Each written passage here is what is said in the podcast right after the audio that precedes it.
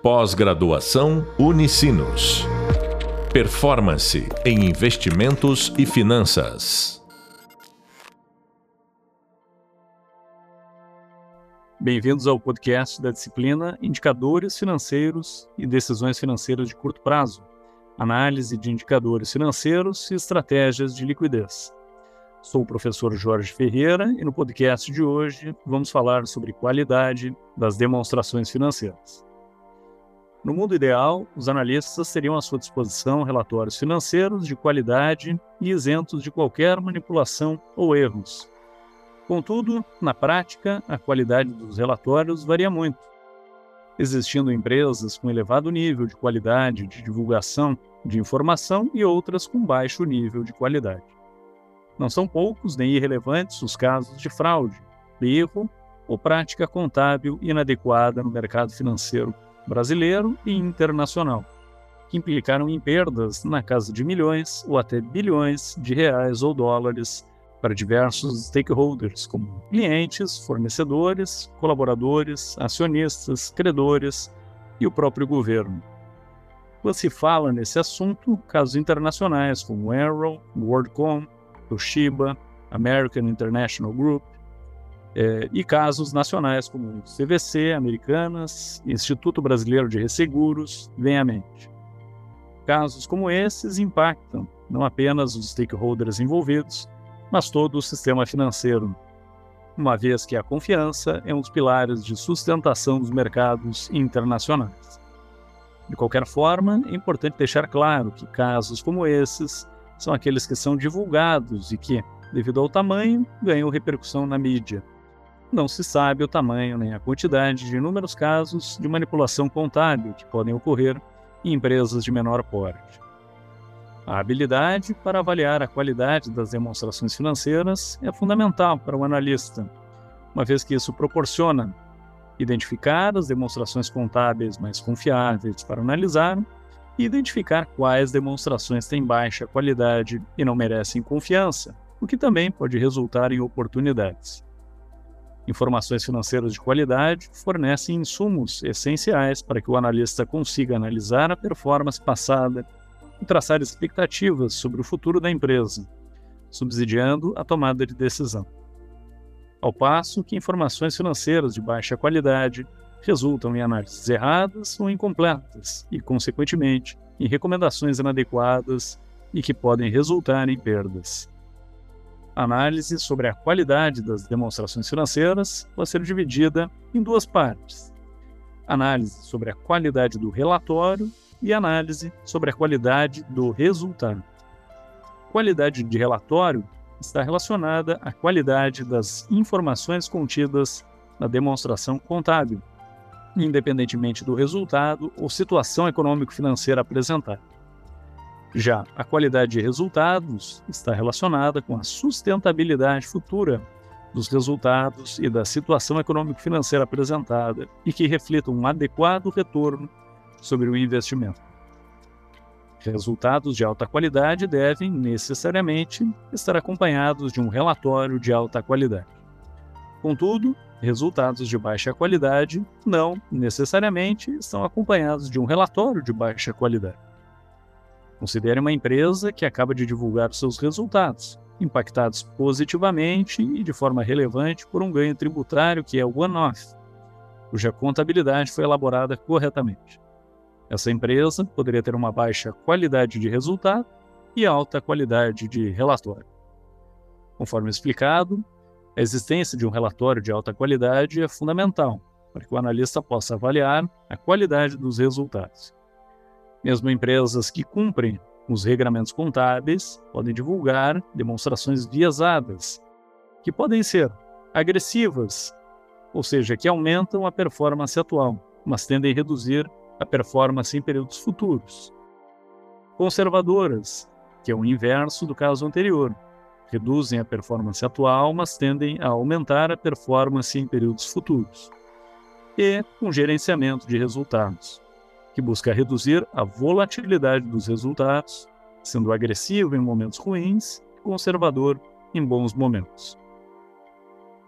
Algumas práticas que podem impactar a qualidade dos relatórios divulgados são reconhecimento de receitas agressivo, prematuro ou fictício, pois resulta em um desempenho e um patrimônio líquido acima do real, e geralmente uma conta de clientes exagerada.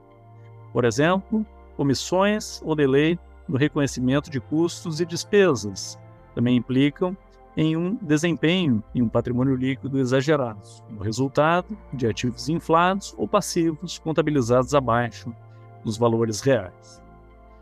Reconhecimento agressivo de ativos financeiros ou subavaliação de passivos financeiros contabilizados pelo valor justo é um outro exemplo. Pode resultar em um desempenho e um patrimônio líquido acima do real, oriundos de ganhos ou perdas não realizados.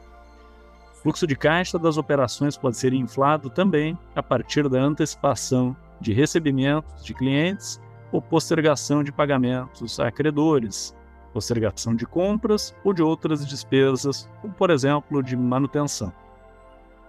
Mas como ficar atento para buscar identificar essas práticas indesejáveis? Alguns exemplos de sinais de alerta são apresentados abaixo.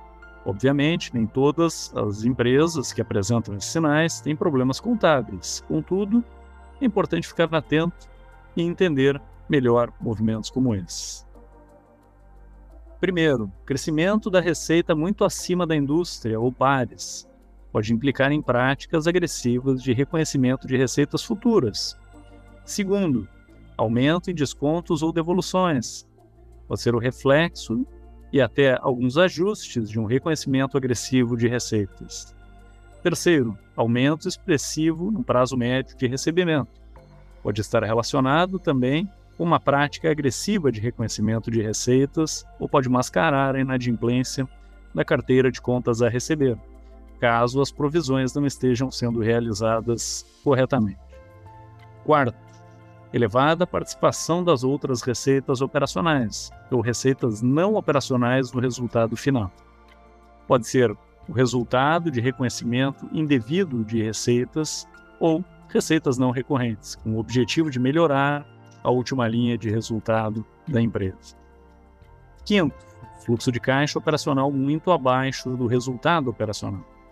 O descasamento entre o resultado auferido pelo regime de competência, pelo regime de caixa, até pode ocorrer em curto período, mas demanda uma atenção especial se é recorrente, uma vez que práticas agressivas de reconhecimento de receitas, ativos, despesas e passivos pode estar sendo implementado pela empresa, é mais fácil manipular a demonstração de resultados do que a demonstração dos fluxos de caixa. Lembre-se disso.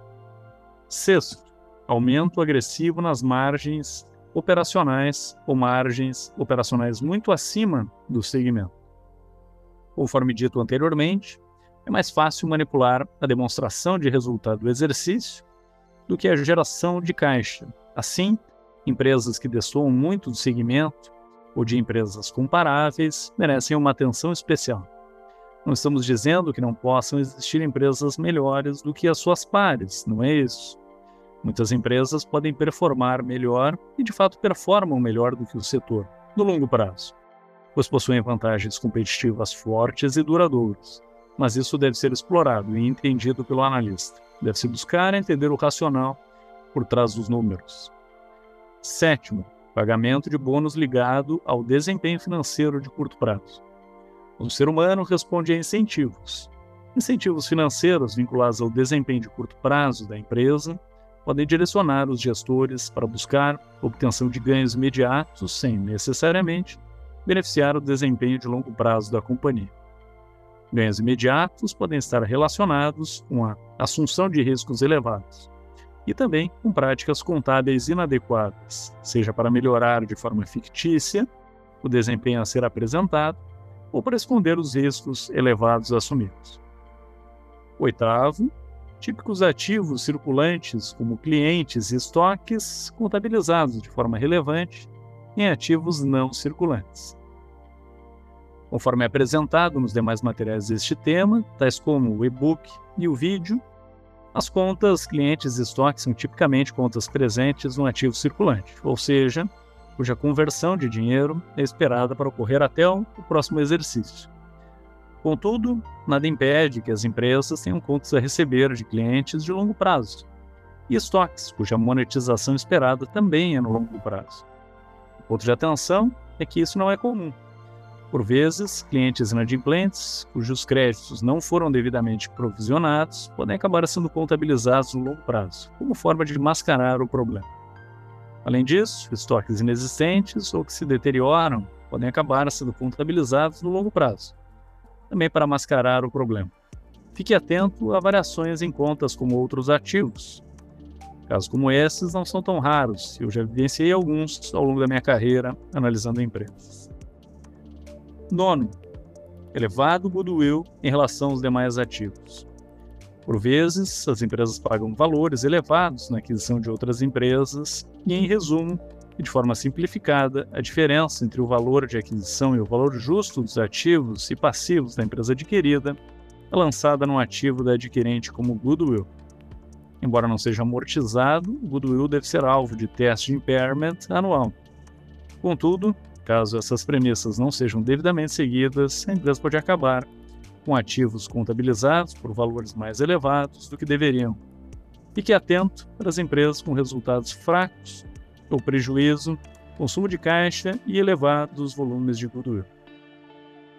Décimo, volume relevante de passivos off-balance sheet. As notas explicativas e documentos, como formulário de referência, podem fornecer informações importantes acerca de passivos existentes ou potenciais mas que não estejam lançados no balanço patrimonial e que sejam oriundos, por exemplo, de ações judiciais em curso, obrigações atuariais, entre outras.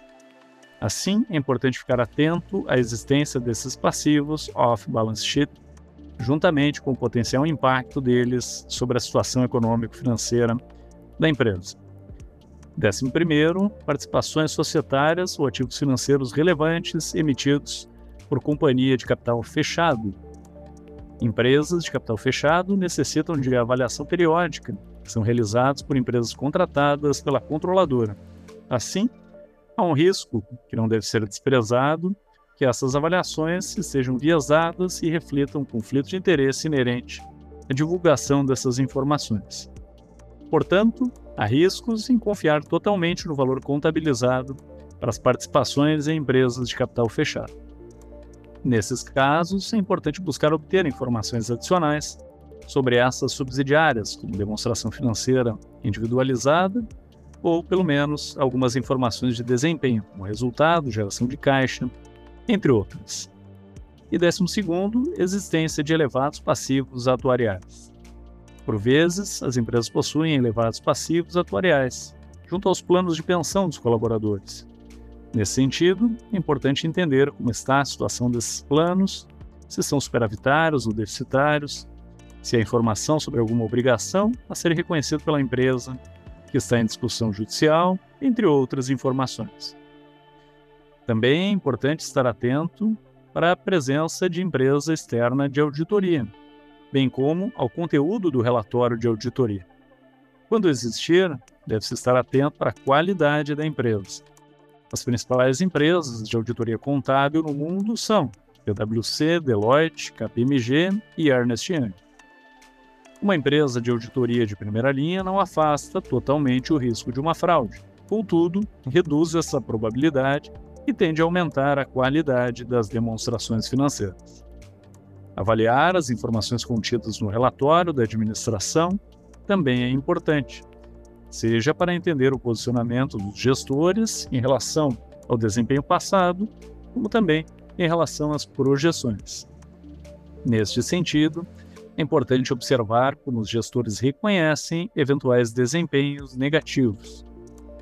Em geral, o termo qualidade de resultados abrange a qualidade do desempenho apresentado na demonstração do resultado do exercício e na demonstração dos fluxos de caixa, bem como a situação financeira apresentada no balanço patrimonial.